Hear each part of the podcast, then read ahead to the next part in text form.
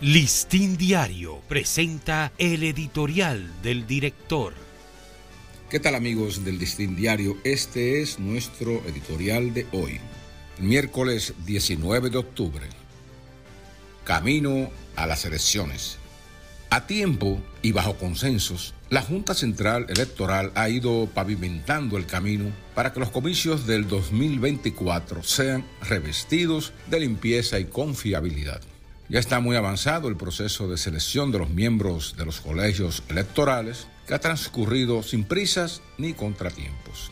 La Junta Central Electoral también se ha esmerado, con los limitados recursos de que dispone, de montar todas las estructuras de votación en el exterior y se ha afanado por igual en impulsar reformas sustanciales a la ley electoral, aunque para eso depende de la voluntad de los partidos con representantes en el Congreso.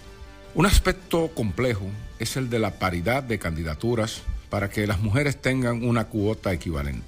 Tal vez no sea posible el consenso para implantar este modelo en las elecciones de 2024, pero en todo caso valdría la pena lograr un acuerdo que consigne esa novedad para los comicios del 28. La última resolución sometida a consideración de los partidos es la del voto manual y del escrutinio en las mismas mesas de los colegios electorales, seguido de la digitalización, escaneo y transmisión de los mismos. Es la decisión más correcta para garantizar la transparencia, limpieza y confiabilidad de los votos, evitando incurrir en desaciertos del pasado y en experimentos electrónicos que generan dudas y desconfianzas entre los electores.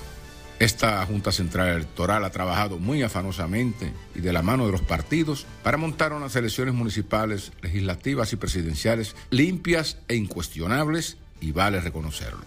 Este ha sido nuestro editorial. Listín Diario presentó el editorial del director.